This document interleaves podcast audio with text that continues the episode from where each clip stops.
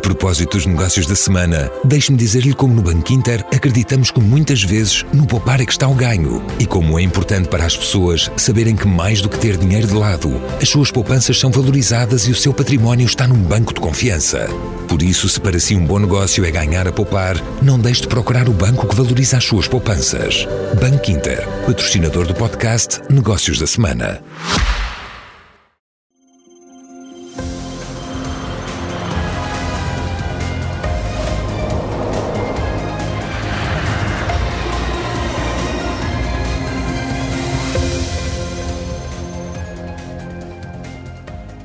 Boa noite. A TAP está a pagar, em média, pelos novos aviões A330 e A320 NEO, mais 20% do que as companhias aéreas concorrentes.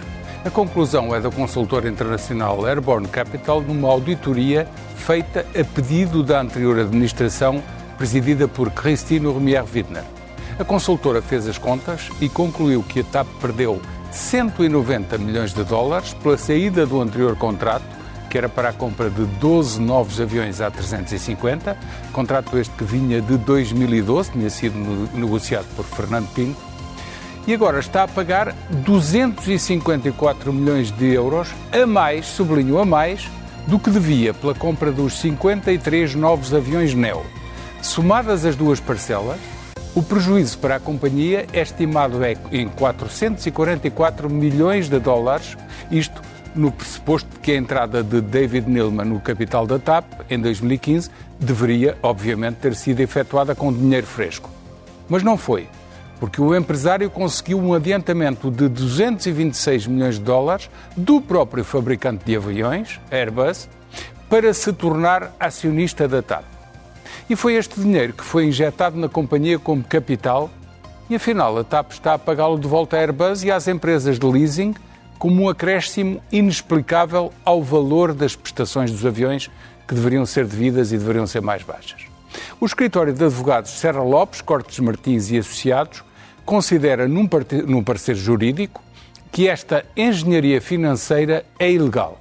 Está em causa o artigo 322 do Código das Sociedades Comerciais, que impede uma sociedade de fornecer fundos ou prestar garantias a terceiros para que subscrevam ações do seu próprio capital.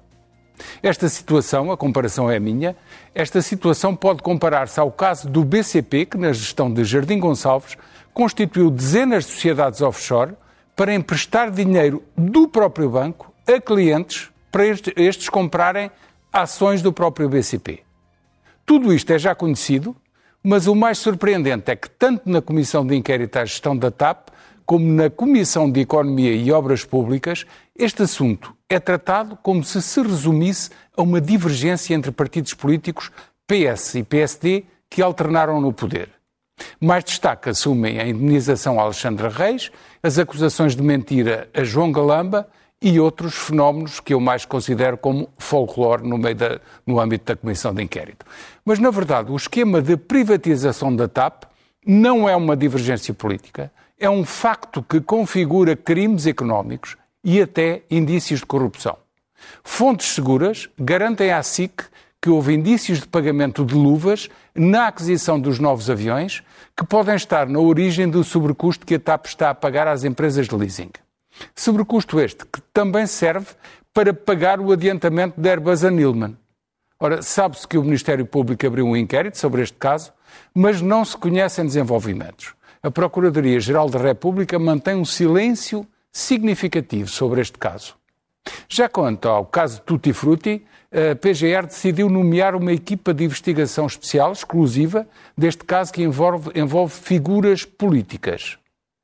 Mas os sinais da corrupção na máquina do Estado e em muitas autarquias somam e seguem.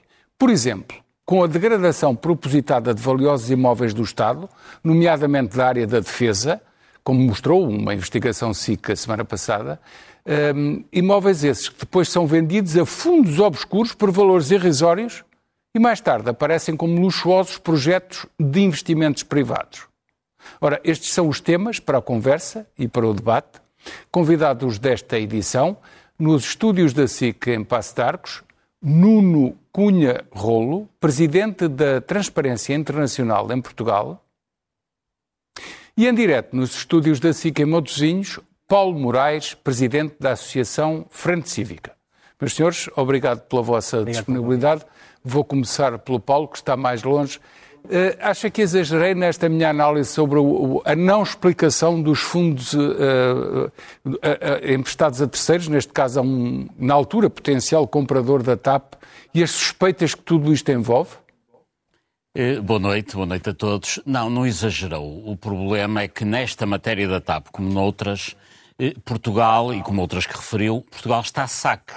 E, e o grande problema é que quando as coisas correm mal, parecem correr mal e, e, não poder piorar, sempre pioram. Enfim, nós temos assistido às prestações eh, de um conjunto de políticos na Comissão de Inquérito eh, à TAP, eh, e o que acontece é que, sob o ponto de vista da forma, as pessoas aparecem lá, ex-governantes, com o discurso muito organizadinho, normalmente levam até um discurso escrito e, e têm boas prestações. Mas o facto é que depois tudo aquilo é incongruente uns ex-governantes dizem coisas que são exatamente incompatíveis com o que outros dizem. E como os dizem tão bem, no plano formal, a primeira conclusão que podemos tirar é que há uma coisa que eles estão a fazer bem, é mentir. Estão a mentir muito bem, porque conseguem, cada um deles com a sua narrativa, eh, convencer quem ouve apenas parcialmente eh, a comissão de inquérito eh, da ideia que estão a apresentar uma boa narrativa e uma boa verdade, quando de facto estão claramente a mentir. Oh, mas Paulo, isto no plano da forma... Há aqui uma uh, perspectiva que é, parece uma guerra entre partidos que ocuparam alternadamente o poder. Mas na verdade é muito mais do que isso, certo? Parece uma guerra entre partidos e é uma guerra entre partidos, mas para além disso é uma guerra entre fações dentro do Partido Socialista, ou seja, a, sucessão António Costa, eh, nomeadamente as várias fações eh, que se degladiam já dentro do governo e dentro do Partido Socialista, também se apresentam na comissão eh, de inquérito. Mas naquilo que interessa mais aos portugueses, apesar de tudo, vai-se sabendo alguma coisa, enfim, até porque vários argumentos aparecem na praça pública, eh, e o que acontece é que PSD, em termos de TAP, PSD e PS parece que fizeram o mal e a caramunha. Porque já percebemos, aliás, disse-o no início do programa, que David Neilman, que era um investidor que vinha para a TAP, afinal não investiu coisa nenhuma. Chegou à TAP e usou a TAP, no fundo, eh, como um instrumento para os seus negócios eh, e capitalizou a TAP com dinheiro da Airbus, que era um ativo que a própria TAP já teria e com um mecanismo que bem explicou há pouco. Ou seja, aparentemente o governo anterior de Passos Coelho privatizou a TAP na perspectiva de que viria um investidor. E o facto é que o investidor veio sem dinheiro. Foi um investidor sem dinheiro eh, que acabou por eh, gerir a TAP com dinheiro a partir de um ativo que a própria TAP já tinha, eh, que eram quer as slots, quer os ativos, que eram as encomendas dos aviões. Agora, o PS parece que se prepara para fazer ainda pior que isso, que é renacionalizou a TAP, que aliás era uma promessa eleitoral, e renacionalizou a TAP aparentemente para agora privatizar depois de ter injetado lá 3 mil milhões de euros. Ou seja, parece que vai fazer ainda pior eh, do que o PSD e o CDS fizeram. Ou seja, está-se a preparar para vender ao desbarato a TAP que, apesar de tudo, continua a ter muitos ativos, acabou de dar lucro eh, no ano passado e tem um ativo poderosíssimo de que não se tem falado inexplicavelmente, que é tem o exclusivo de muitas rotas para o Brasil, porque neste momento, digamos, há um acordo, digamos, de espaço aéreo único entre a Europa e os Estados Unidos, eh, mas a, a, os voos para o Brasil são contingentados. Eh, a capital eh, do Brasil, Brasília, o único voo que tem para fora de Portugal, do Brasil é para Lisboa. Portanto, o mercado brasileiro está contingentado e isso é hoje um ativo da TAP. E o que eu temo é que este governo se prepare para depois de ter nacionalizado, depois de, eh, eh, de, ter injetado 3 mil milhões de dinheiro nos contribuintes, eh, ir agora vender novamente a TAP ao desbarato, no fundo repetindo aquilo que o anterior governo já fez. E como digo, quem é que ganha com tudo isto? São obviamente os atores que interagem com os governos. Tudo isto é feito em sistemas de venda direta. Nada disto é feito na Bolsa, é feito em negociações diretas. E é evidente. Nós ouvimos que é, é, É inverosímil o que acontece. Ouvimos um ex-ministro do Partido Socialista a pôr a possibilidade de ter sido enganado eh, no negócio eh, dos aviões. E também já ouvimos um ex-ministro do, do, do, PSD e do CDS, Pires de Lima, a dizer que eventualmente não foram enganados. Ou seja, como é que é possível dois ex-ministros de uma área desta dimensão virem eh, à Comissão Parlamentar de Inquérito que, se calhar, foram enganados? O ministro oh, oh, Paulo, que tem desculpa esta interromper outra vez. Já agora deixe-me só explicar mais uma coisa.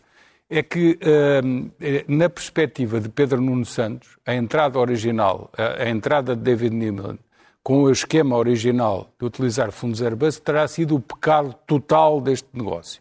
Só que depois viemos a saber que esse dinheiro, quando entrou na TAP, adiantado pela Airbus e que está hoje a ser pago, entrou como capital e era esse o acordo inicial. Capital que não se podia mexer durante 30 anos.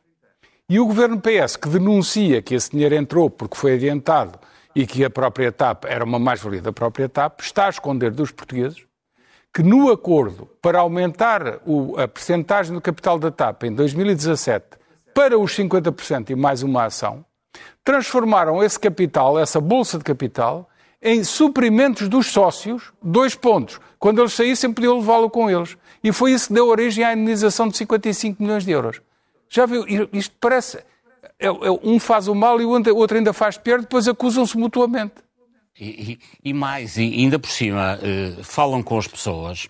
É assim, eu não quero crer o ministro que tutela a área uh, dos transportes, das comunicações, das obras públicas, possa dizer que estava distraído. Mas o que é facto é que, por exemplo, na questão da indenização Alexandra Reis, uh, o ministro o secretário de Estado, o chefe de gabinete, ninguém se lembrava que através do WhatsApp tinham chegado à indemnização de 500 mil euros. Ora bem, dizerem às pessoas que não se lembram de uma indemnização de 500 mil euros, através de mensagens que todos eles trocaram entre si, aliás, eu recordo, isto é, é realmente anedótico, eu recordo que o próprio ministro, ex-ministro Pedro Nuno Santos, resolveu pedir um esclarecimento à TAP sobre quem é que tinha decidido eh, esse, esse valor quando tinha sido ele próprio. Eu acho que isto ou é incompetência total, ou então é realmente eh, mecanismos piores que incompetência e há aqui negócios muito escuros. E, portanto, era fundamental que de uma vez por todas se percebesse quais são os ativos da TAP hoje, pensando até em termos de futuro. E os ativos da TAP não é, obviamente, o seu valor contabilístico apenas. É a avaliação dos cash flow futuros, inclusivamente eh, desta questão, por exemplo, que, que eu referi há pouco, que é as rotas para o Brasil, que são contingentadas e que são um ativo da TAP. E que não aconteça uma nova privatização em que se venha a perceber mais tarde eh, que este ativo vai ser vendido pelo próprio dono, que entretanto vai comprar a TAP eh, ao desbarato. E eu temo que isso possa vir novamente a acontecer. Antes de, de, continuar para a conversa com o Nuno Cunha Rolo, vou só lembrar o que disse David Neilman num artigo escrito esta semana no Observador, uh, no jornal online Observador. É um artigo em que ele desmente um, ehm, que tenha havido uma utilização de fundos Airbus uh, de forma ilegítima ou ilegal e diz que os próprios governos, os sucessivos governos, é que tentaram interferir na gestão da TAP e que nada houve de anormal com aquilo que foi feito na altura e mais acrescenta que os fundos Airbus que entraram, foram combinados em 2015 para entrar no capital da TAP, eh, começaram a entrar em tranches em 2016 já com o governo uh, do Partido Socialista, portanto, com Pedro Marques como Ministro das Infraestruturas. Eu peço é ao nosso eu, realizador, deixe, Henrique Torres Pereira, que ponha no ar a peça de que estamos a falar, só para perceber, já voltamos à conversa, vou pedir ao Henrique Torres Pereira que nos mostre essa peça do, um, eh, das explicações de David, de David Neilman que é possível que todos tenhamos sido enganados. E eu digo todos. Que a TAP tenha sido enganada, que o governo português do PSD tenha sido enganado, que o país tenha sido enganado. O ex-ministro referia-se a uma auditoria feita ao esquema usado por David Neilman para comprar a TAP, que pode ter lesado a companhia em mais de 400 milhões de euros. A declaração na Comissão de Economia pode ter sido a gota de água que motivou um contra-ataque do empresário que diz estar perplexo com o que tem ouvido na comissão de inquérito. Num longo artigo de opinião publicado no Observador, Nilman começa por dizer que tem havido uma estratégia clara dos ex-governantes para esconder os próprios erros e desviar a atenção do que foi a gestão pública da TAP nos últimos anos. E pergunta se havia dúvidas porque é que durante sete anos nunca questionaram o negócio e o preço dos aviões. O empresário insiste na ideia de que Airbus só ajudou a TAP porque acreditava nele e na sua equipa e, sobretudo, porque confiava no plano que ele tinha para a transportadora. E numa estocada final, denuncia ingerências e pressões políticas inaceitáveis sobre a Comissão Executiva enquanto esteve na TAP. David Nilman ainda vai ser questionado pelos deputados da Comissão de Inquérito, mas, tal como Fernando Pinto e António Neves, outros gestores estrangeiros da TAP, será apenas por escrito. Nuno Cunha Rolo, eh, eh, todo este envolvente deste negócio em que uns acusam outros, um ex-ministro e, e o, aliás, dois ex-ministros dizem coisas completamente diferentes, mas a verdade é que uh, David Neilman, que também vem dizer que não, senhor, que não houve problema nenhum e que uh, aquele dinheiro era de facto capital da TAP e que foi bem adiantado e que, e, e, e que foi dinheiro novo, uh, mas o próprio acaba por reconhecer que houve um acordo e que o dinheiro entrou lá e que a própria TAP, mais tarde, acaba por pagar a, a conta desse dinheiro muito cara e até se descobre que a conta é muito mais elevada e que pode haver indícios de corrupção. O que é que tudo isto lhe suscita como comentário? Pois, uh, isto, isto, é. Cada vez isto é mais complexo e bastante uh, técnico, digamos assim.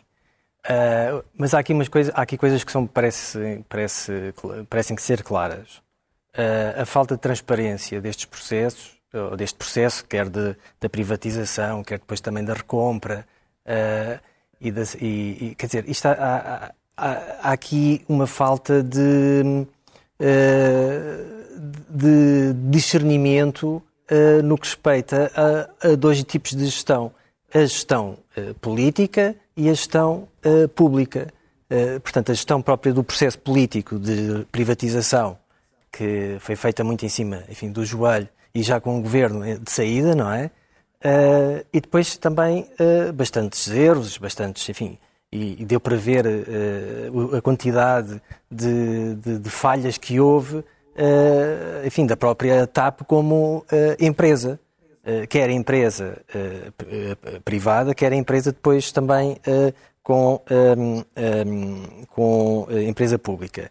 E por isso, eh, nós, enfim, eh, é muito difícil, sobretudo para pessoas que não são, enfim, eh, especialistas nesta questão, nestas questões técnicas, digamos assim, da, desta gestão do, do digamos, do, do, da aviação, é muito difícil discernir e muito menos para os Mas cidadãos. Mas há um escritório de advogados Agora... que diz claramente que há uma afronta do artigo 322 do Sim. Código das Sociedades Comerciais em Sim. que há um adiantamento de fundos para alguém que vem de fora comprar o capital. Exatamente. Adiantamento de fundos pela própria empresa. Pois, só que depois há, há várias versões uh, no que respeita, enfim, a, a, ao que realmente aconteceu, uh, enfim, e como o processo também foi, uh, foi conduzido de forma, de forma política. Sinceramente. Mas não vê indícios de, de, de corrupção quando uma, fontes do próprio processo judicial nos dizem há aqui indícios de luvas? Não, é, Quando a TAP está dizer, a pagar mais 20%, 30%, 40% em alguns casos do, do que o, o preço que é outras companhias isso, pagam. Isso é algo que tem que ser explicado. Isso, esse, os indícios existem. Agora, a questão é que não, não há não há uma, uma, Eu acho que eu ponho na, na posição do cidadão comum, quer dizer, a, a, a compreensão deste todo, todo este processo, a, a, falta de transparência, a falta de existência de processo de integridade, todos estes indícios de, enfim, de, de, em que o erário público e o interesse público é, está a ser uh, prejudicado. e, portanto, eu acho que isto temos que ouvir, naturalmente, todas as partes que são interessadas e depois fazer aqui uma conclusão porque, na verdade, eh, isto, quer dizer, eh, o aspecto eventualmente positivo que isto possa ter, nomeadamente a Comissão Parlamentar de Inquérito, que é vir trazer aqui alguma luz sobre o que realmente se passou e as, e as más práticas que já estão devido, uh, já, já há muitas que, que, estão identificadas. O processo de condução de Alexandre Reis é um caso, o processo também da, da, recompra é um caso, o processo da privatização também. Portanto, há aqui já um conjunto de más então, práticas. Então valeu a pena a Comissão de Inquérito estar a funcionar? Não, eu, a, a, Comissão, pelo menos, vem trazer uh, mais, uh, enfim, nem que seja mais clareza para nós tentarmos perceber uh, o que é que, qual é as, as versões das pessoas que vão à, vão à Comissão. E também, por outro lado, as pessoas estão, não deixam de estar a prestar contas, não é? Agora... Mas, mas, há uma investigação judicial muito discreta, não se ouve falar dela. A Procuradora-Geral da República desapareceu pois, da cena essa, pública, essa... não refere nada e há aqui indícios. Pois, pois, o, o esse... facto é que o inquérito está aberto sobre Sim. as eventuais luvas e indícios de corrupção. Sim, e esse, é, esse é um ponto que para nós é muito uh, importante, que é a questão das instituições, quer dizer, uh, o Parlamento, supostamente, enfim, está a fazer o seu papel, uh, a tentar fazer um controle parlamentar de todo do, do, deste processo, portanto, da, da TAP, Uh, só que uh, uh, falta saber, outro, como as, as, outras instituições, como é que também estão a funcionar e a trabalhar. E a Procuradoria-Geral da República, neste campo, tem sido, enfim, tem sido muito reativa, digamos assim. E pouco, também, às vezes, pouco transparente. Enfim, não, não sei se vamos falar também da Operação Tutti Frutti, não, porque vamos, é um vamos, exemplo. Pode falar já dessa operação, porque eu referia no, no início deste, deste programa. E há aqui um contraste, é que na Operação Tutti Frutti eh, a Procuradora finalmente eh, apareceu e veio dizer eh, que ia tomar, e tomou uma medida concreta, que foi nomear uma equipa de magistrados dedicada a investigar aquele caso. Será porque é porque envolve figuras políticas ou suspeitas de negócios políticos na Câmara Municipal, quando lá estavam titulares eh, políticos que agora são titulares de cargos de maior responsabilidade, nomeadamente estamos a falar do ex-autarca Fernando Medina e outros. Será que é por causa disso? O, o, a nota da, para a comunicação social sobre a Operação Tutti Frutti, eh, que, seu, salvo erro, foi no dia 12 de, de junho, na verdade, o comunicado involuntariamente até é honesto. Uh, ou seja, diz que é honesto quanto à razão deste, da criação desta equipa e também quanto à justificação do atraso. Diz que, uh, que só agiu, diz o comunicado, uh, por causa da factualidade de grande sensibilidade e repercussão social. É, Quer dizer, é, isto é, isto é... Reagiu porque a opinião pública, eh, Exatamente. titulada pelo jornalismo, pela comunicação social, a forçou a reagir, senão não reagir. E depois a justifica dá uma justificação do atraso, sem, enfim, sem, sem, dizer, sem dizer que é uma justificação do atraso, mas diz que a tecnicidade da matéria, a natureza e volume das diligências já realizadas a, a, e a qualidade das funções das pessoas visadas tem sido, eh, portanto, declarada a sua excepcional complexidade, portanto, porque tem, é um processo que tem 38 volumes processuais e 72 apensos com cerca de 500, 560 volumes. Isto é, quer dizer, isto é uma, isto é uma coisa uh, uh, inacreditável. Uh, portanto, o que é que estava aqui a faltar?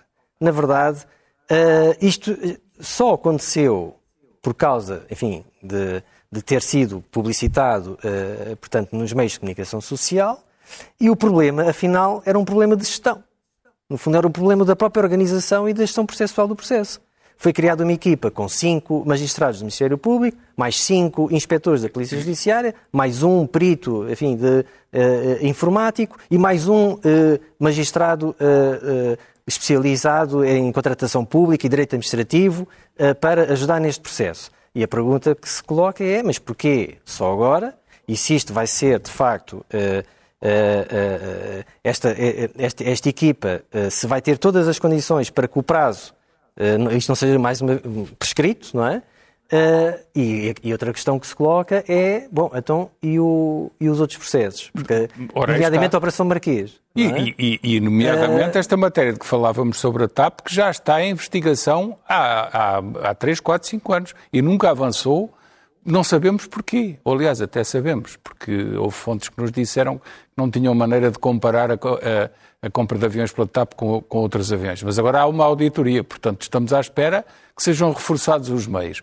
Mas já agora, se me permite, esta, esta questão do, do Tutti Frutti toca numa outra matéria que tem a ver com uh, uh, uh, indícios de corrupção que, que se referem a práticas... Fortes indícios, aliás, fortes indícios, disse fortes indícios. Que se referem a práticas que envolvem uh, câmaras municipais, património, às vezes património público.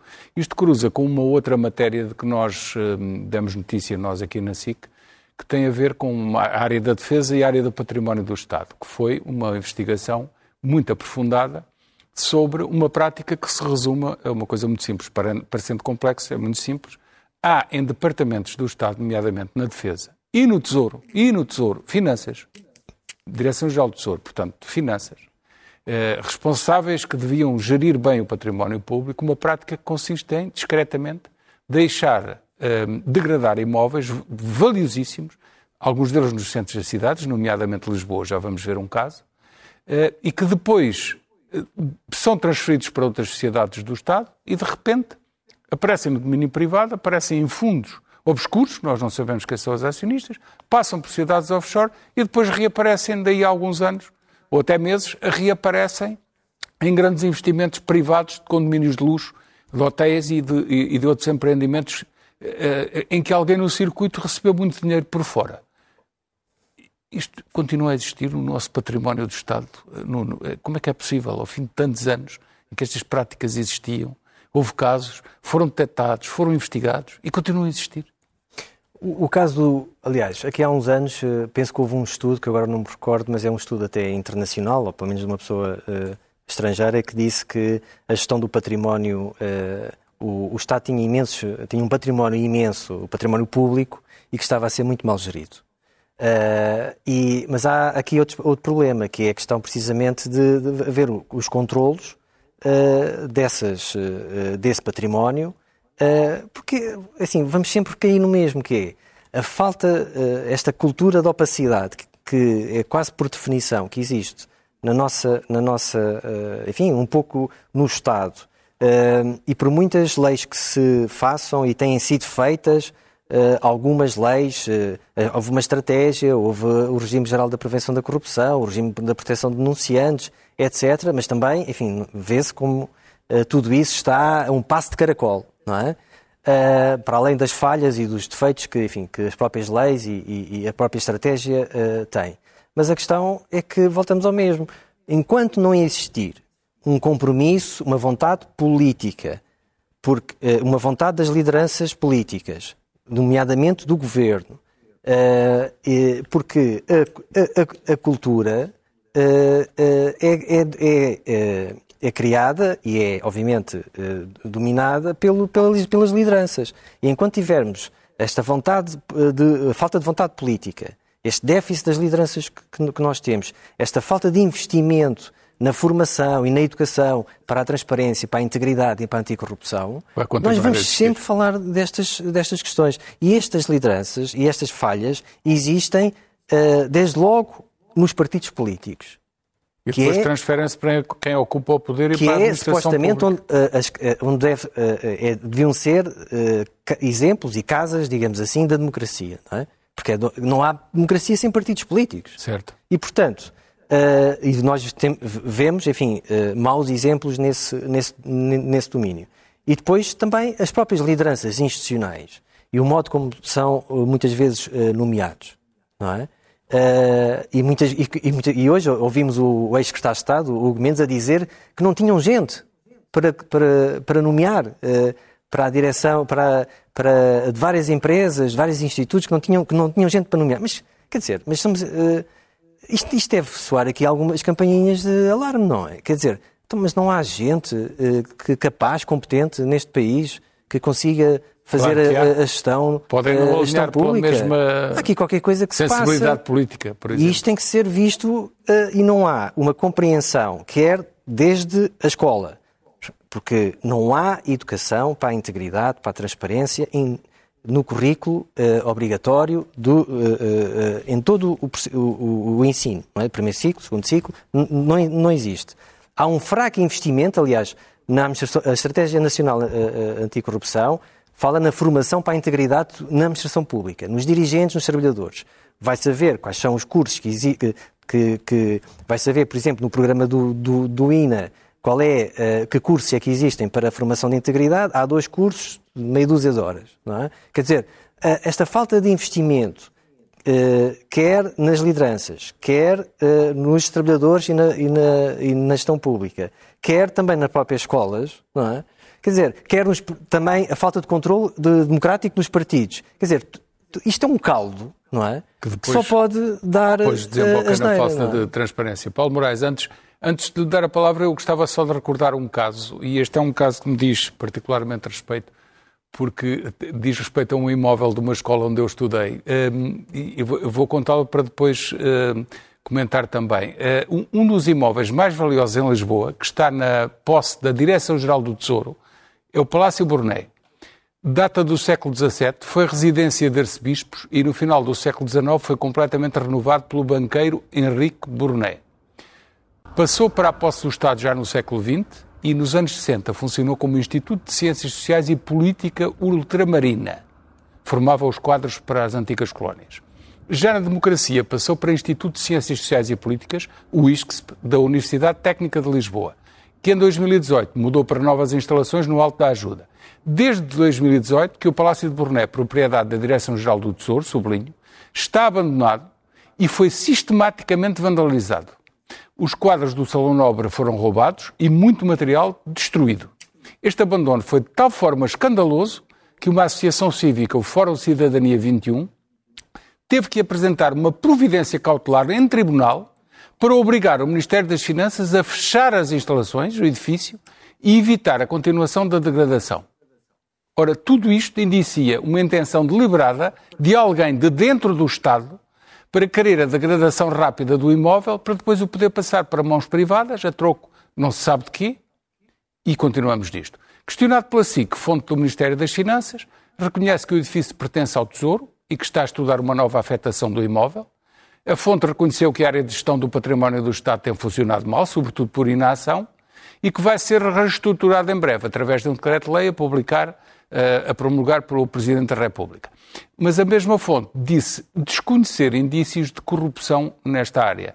Ora, uh, só para completar aqui esta mostra do que é um, um palácio lindíssimo, uma escola onde eu andei que funciona, era perfeitamente funcional, ao lado, isto é na, na, na Rua da Junqueira, em Lisboa, precisamente ao lado existe um, uma outra, um outro edifício que era público, que era a Escola Dona Amélia, que esteve nas mesmas condições durante anos ou até décadas e agora é um condomínio de luxo.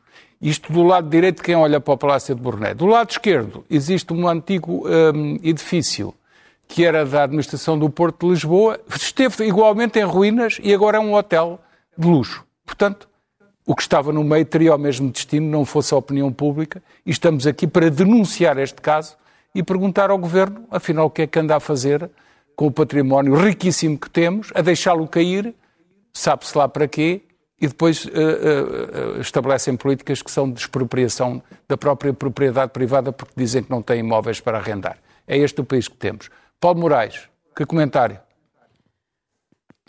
Desde logo, há um comentário. A, a entidade no governo que disse que não havia indícios de corrupção nesta matéria.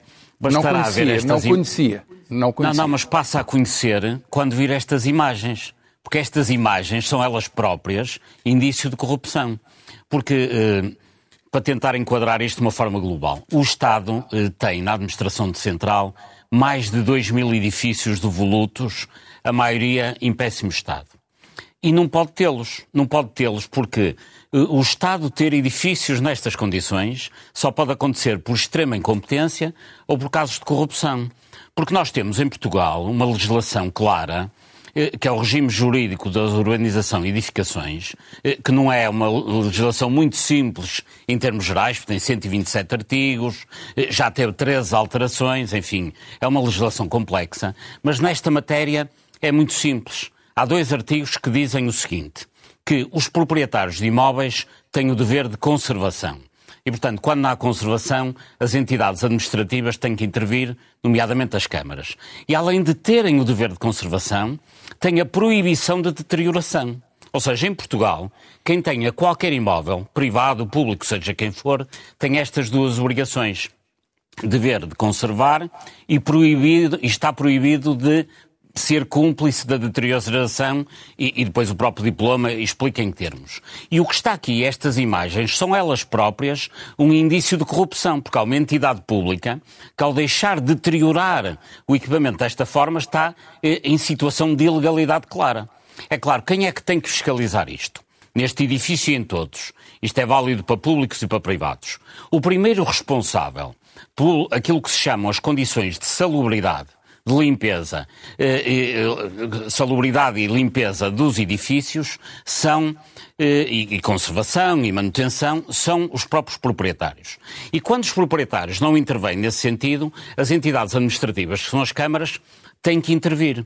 E aquilo a que nós assistimos no Porto, em Lisboa, enfim, um pouco por todo o país, é um conjunto de edifícios degradados e, em qualquer das circunstâncias, as câmaras têm que intervir fazendo aquilo que se chamam eh, vistorias de segurança e de salubridade para verificar se os edifícios têm condições de segurança eh, para os edifícios, para o interior, para os transeuntes eh, e se têm condições de salubridade, o que aqui obviamente não acontece. E se toda a gente tem que cumprir isto, por uma área de razão, a entidade Estado tem que também cumprir. E estes edifícios não passam despercebidos. Um palácio desta dimensão eh, passa à sua frente milhares de pessoas todos os dias. E, portanto, só pode um, um edifício deste tipo chegar a estas condições, havendo um desleixo absoluto entre entidade, governo e também de entidade Câmara Municipal de Lisboa que tem que intervir aqui.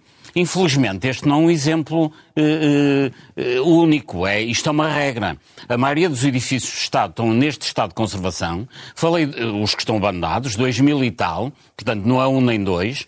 E se o Estado permite que os, edifícios se vão degradando, é, e como dizia muito bem no início da sua intervenção, eh, José Gomes Ferreira, é porque claramente há uma vontade de passar isto, eh, o mais degradado possível e o mais desvalorizado possível, para um conjunto de indivíduos que depois compram estes edifícios só desbarato, que são edifícios de todos nós. Ou seja, como é que é possível? Qual é a moral de uma sociedade cujo Estado deixa degradar o seu património para o vender ao desbarato aos amigos do poder e, portanto, isto é demasiado mau para ser só incompetência, tem que ser também claramente corrupção. Paulo, portanto, eu convidava só... as pessoas do governo que disseram que não têm indícios de corrupção eh, que vejam o programa, que passam a ter indícios a partir daí. Deixe-me só acrescentar que eh, quando eh, falei com a fonte, no meio da conversa disse-lhe assim, então, mas desculpe lá, mas a Direção-Geral do Tesouro não fez uma coisa muito simples, que foi, há um edifício vazio porque o Instituto de Sociais e Políticas saiu. Então, passo seguinte, ver qual é o Departamento do Estado ou o Instituto que paga renda no outro lado, terminar o contrato do outro lado e pôr lá as pessoas que trabalham neste edifício. Resposta, ah, ninguém pensou nisso. Portanto, isto ah, é, e, e um outro, é muito mais do que incúria. Isto é, isto um depois indicia é, outros comportamentos. Diga, diga. Se, se há um regime jurídico das urbanização, da urbanização e das edificações que todos em Portugal têm que cumprir, qual é a razão plausível para o Estado não cumprir uh, as leis que o próprio Estado faz? Portanto, só pode ser ou extrema incompetência, e as pessoas são incompetentes, deem lugar a outras, porque há quem saiba fazer isto melhor, ou então é, o que efetivamente acontece neste e noutros casos, uma tentativa de desvalorizar. Aliás, a, a, o próprio o próprio regime jurídico refere exatamente a estes aspectos. Não se pode deixar os edifícios abandonados, eh, porque há não só o dever de conservação, como a proibição de deterioração, e a lei é explícita, é clara. E, portanto, quem está no governo tem obrigação de conhecer a lei. Quem está na Câmara de Lisboa tem obrigação de conhecer a lei. Portanto, este caso, estas imagens que estamos agora a ver, são elas por si só um indício de corrupção e eu penso que o Ministério Público devia uh, intervir nesta matéria, bom, e em todas as outras. Seria mais plausível e mais aceitável uh, que a Câmara Municipal, neste caso a de Lisboa, em todos os edifícios que se encontram estas condições, uh, tivesse uma intervenção, fazendo aquilo que lhe compete, que é mandar fazer uma vistoria de segurança e de salubridade. Porque depois há, há todo um conjunto de outros problemas. Nós muitas vezes somos, acordamos com notícias que um edifício eh, ardeu porque estava cheio de mato eh, ou porque estava abandonado. De quem é a responsabilidade? É, obviamente, do proprietário eh, que neste caso é o Estado, mas é também da Câmara Municipal que tem obrigação de fiscalizar todas estas situações, seja no Porto, seja em Lisboa, seja em qualquer parte do país, por uma área de razão nestes grandes conglomerados urbanos, passa lá tanta gente à frente e ninguém deu por ela. Portanto, e eu acho que tem que haver aqui uma intervenção. Esta questão que está a levantar hoje, que é uma questão que raramente se fala em Portugal, é um dos maiores problemas de má gestão e também de corrupção em Portugal, que é um património imobiliário do Estado que devia ser uma fonte de receita e não só uma fonte de despesa, como é uma fonte de corrupção e uma fonte de uma grande vergonha que tudo isto é. Nono, o seu comentário. O meu, meu, comentário é que uh, a falta de transparência destes processos e a falta de haver esta cultura, porque nós vamos sempre dar as instituições, quando estas coisas acontecem, isto, quando não há respostas de, da parte de quem tem, eh, de quem deve uh, fazer, prestar os esclarecimentos e, e, e, dizer, enfim, o que é que se passa, porque às vezes também é preciso nós conhecermos toda a complexidade destes, destes processos Uh, e isso não acontece. E claro que isso não acontecendo, com estes indícios que uh, uh, são denunciados e as notícias mostram, e não havendo uma resposta cabal, e muitas vezes nem sequer há uma resposta, é claro que isto tudo isto aumenta a percepção de corrupção no país. O mais grave, o Ministério não quis fechar a porta daquele palácio belíssimo antes dele ser destruído, e quando começou a ser destruído, e durante a destruição, e só o fechou depois de uma associação cívica ter posto uma, uma providência cautelar em tribunal. É, muito mais do que não terem sido alertados. Portanto, isto, tudo isto indicia que queriam mesmo que o palácio ficasse destruído. Pois, e, é, e, e, se isso, e, se isso, é mesmo tudo verdade, então há mesmo aqui um, claramente um caso de, de não só de má gestão, mas também, como dizia uh, uh, o Paulo Moraes, mas também de, de, de corrupção. E infelizmente e a questão é. Mas não, uh... se pode, não se pode alterar. Eh, eh, é evidente que se deve investigar do ponto de vista criminal e, e perceber se houve responsabilidade de alguém em concreto e, e puni-lo se for o caso. Mas antes disso, a própria legislação não devia ter uma sanção contra um diretor-geral do Tesouro, um subdiretor, que fosse. Tu tens até o cargo património do Estado que vale muito dinheiro, se ele se degradar e tu não tiver justificação uh, és multado ou, ou és indiciado não, criminalmente. Uh, aliás, não há... devia haver isso? Não, existem Mas, mecanismos de responsabilização. Isso, não só disciplinar, como também financeira, dos próprios dirigentes, do altos, dos titulares de altos cargos da direção eh, pública. Isso existe. Os, a, está na lei a responsabilização disciplinar, financeira, até criminal está. E, portanto, e, e a questão é saber o que é que se passou, não é? Saber o que é que se está a passar uh, e para que uh, também se possa acionar esses, esses mecanismos e, e, e, prestar todos os esclarecimentos à, à, mas, à, sociedade. Mas não é preciso o próprio Ministério Público chegar ao terreno para alguém no Ministério chamar um diretor ou subdiretor e dizer assim justifica-te lá porque é que este imóvel ficou assim neste estado e, e tens que provar que não tiveste culpa nem soubeste, porque senão és despedido e és sancionado. Não, o que nós temos visto, o que é que custa fazer isto? Vemos isso também na TAP, não é? Que já falámos, vemos em outros casos. Quer dizer, isto é preciso. O que é, o que é eh, eu não, enfim, eu ia, podia dizer vergonhoso, podia dizer uh, triste, enfim, isso é o mínimo. dizer isso é o mínimo uma, que, que é, exato, que é como é que é possível? Nós só sabemos certas, certas coisas que acontecem se é preciso ou haver uma denúncia, ou haver uma uh, vir para a comunicação social ou uh, e, este, e, instituições, enfim, de tão alto uh, Uh, uh, tão alta enfim, de, de, importância que é como é a Procuradoria-Geral da República,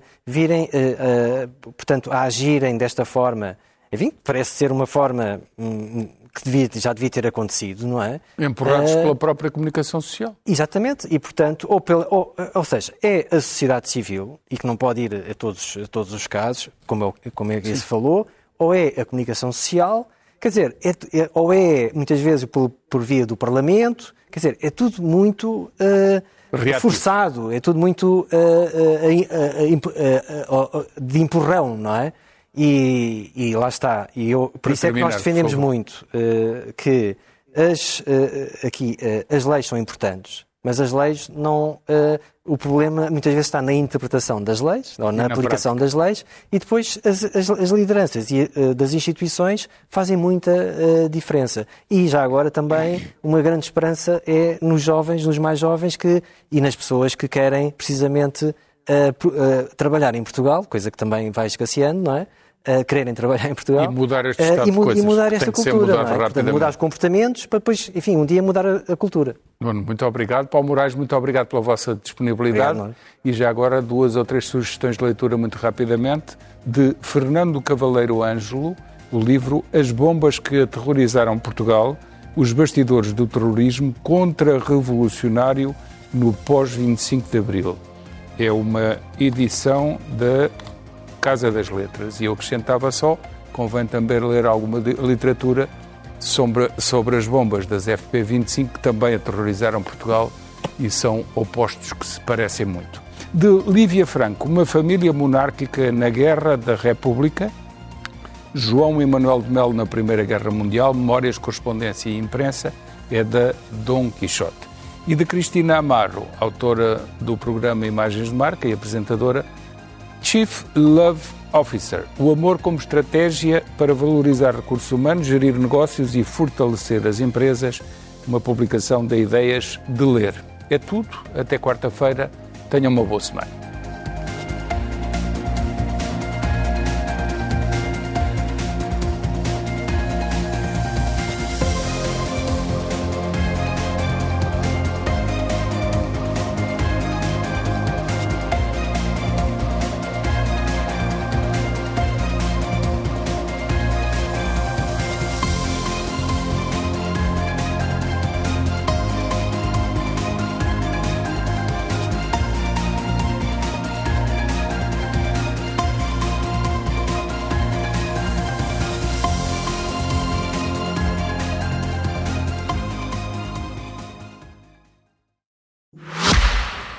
Propósito dos negócios da semana, deixe-me dizer-lhe como no Banco Inter acreditamos que muitas vezes no poupar é que está o ganho e como é importante para as pessoas saberem que mais do que ter dinheiro de lado, as suas poupanças são valorizadas e o seu património está num banco de confiança. Por isso, se para si um bom negócio é ganhar a poupar, não deixe de procurar o banco que valoriza as suas poupanças. Banco Inter, patrocinador do podcast Negócios da Semana.